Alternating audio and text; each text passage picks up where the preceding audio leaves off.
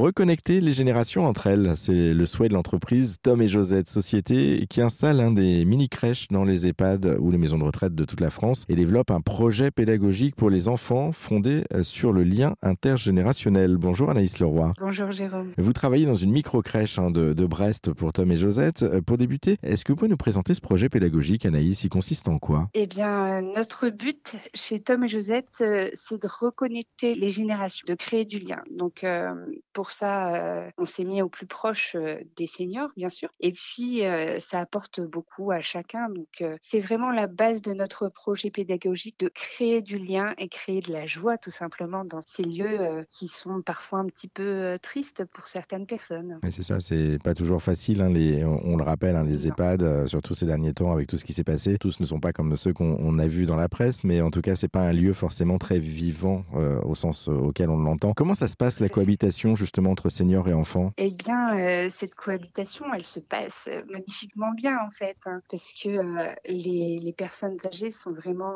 demandeuses et puis elles ont le temps que les enfants ont besoin, vous voyez? C'est-à-dire que elles ont du temps et les enfants, eux, ils ont besoin d'attention et de bienveillance. Et c'est en cela qu'elle s'apporte chaque. Quels sont les bienfaits justement de la, de la cohabitation sur les, les seniors d'une part et sur les enfants d'autre part? Parce que là, vous expliquez qu'il y a un, relationnel entre les deux, mais qu'est-ce que ça apporte à l'un et à l'autre? Pour les seniors, je dirais qu'ils sont stimulés. Vous voyez, ça leur change le quotidien et puis ils se sentent utiles aussi. Ça me fait penser à, une dame là qui, pendant une séance de, de gym douce, participait peu parce qu'elle s'estimait ne pas en avoir les moyens. Et puis un enfant a fait tomber son doudou une fois, deux fois, elle s'est baissée une fois, deux fois, trois fois. Il y a eu des rires. Et puis finalement, cette dame, elle a fait, elle a fait du sport, mine de rien.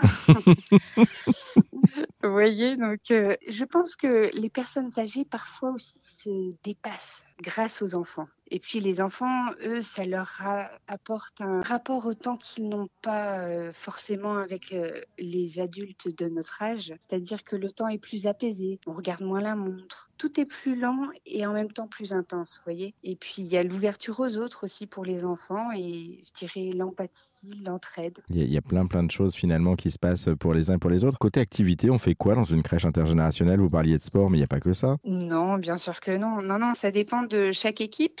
Mais euh, à Brest, par exemple, euh, on a des rendez-vous euh, chaque semaine qui sont toujours les mêmes. Donc, par exemple, le mardi, Danielle, qui est une ancienne puéricultrice, elle vient nous faire un temps de chansons en breton. Donc, euh, pour euh, les personnes âgées, par exemple, c'est l'occasion de renouer avec leur langue maternelle. Donc, c'est en plus le breton, c'est une langue qui leur a été euh, interdite quand ils étaient enfants. Donc, ils sont d'autant plus contents d'avoir le droit de chanter à nouveau en breton. Et le mercredi, il y a un temps de lecture. le jeudi, on fait des activités libres. Et le vendredi, par exemple, on cuisine. Et l'après-midi, parfois, on a un goûter avec les résidents. Ah, c'est génial parce que du coup, on recrée du lien social comme ça et du lien intergénérationnel entre petits et grands. Euh, merci beaucoup Anaïs Leroy pour, euh, pour cette présentation de Tom et Josette et, pour euh, la présentation de votre métier aussi. si vous souhaitez en savoir plus, vous qui nous écoutez sur ces, ces endroits intergénérationnels, Tom et Josette, direction notre site internet erzen.fr. On vous a mis tous les liens en ligne. Merci Anaïs. Merci.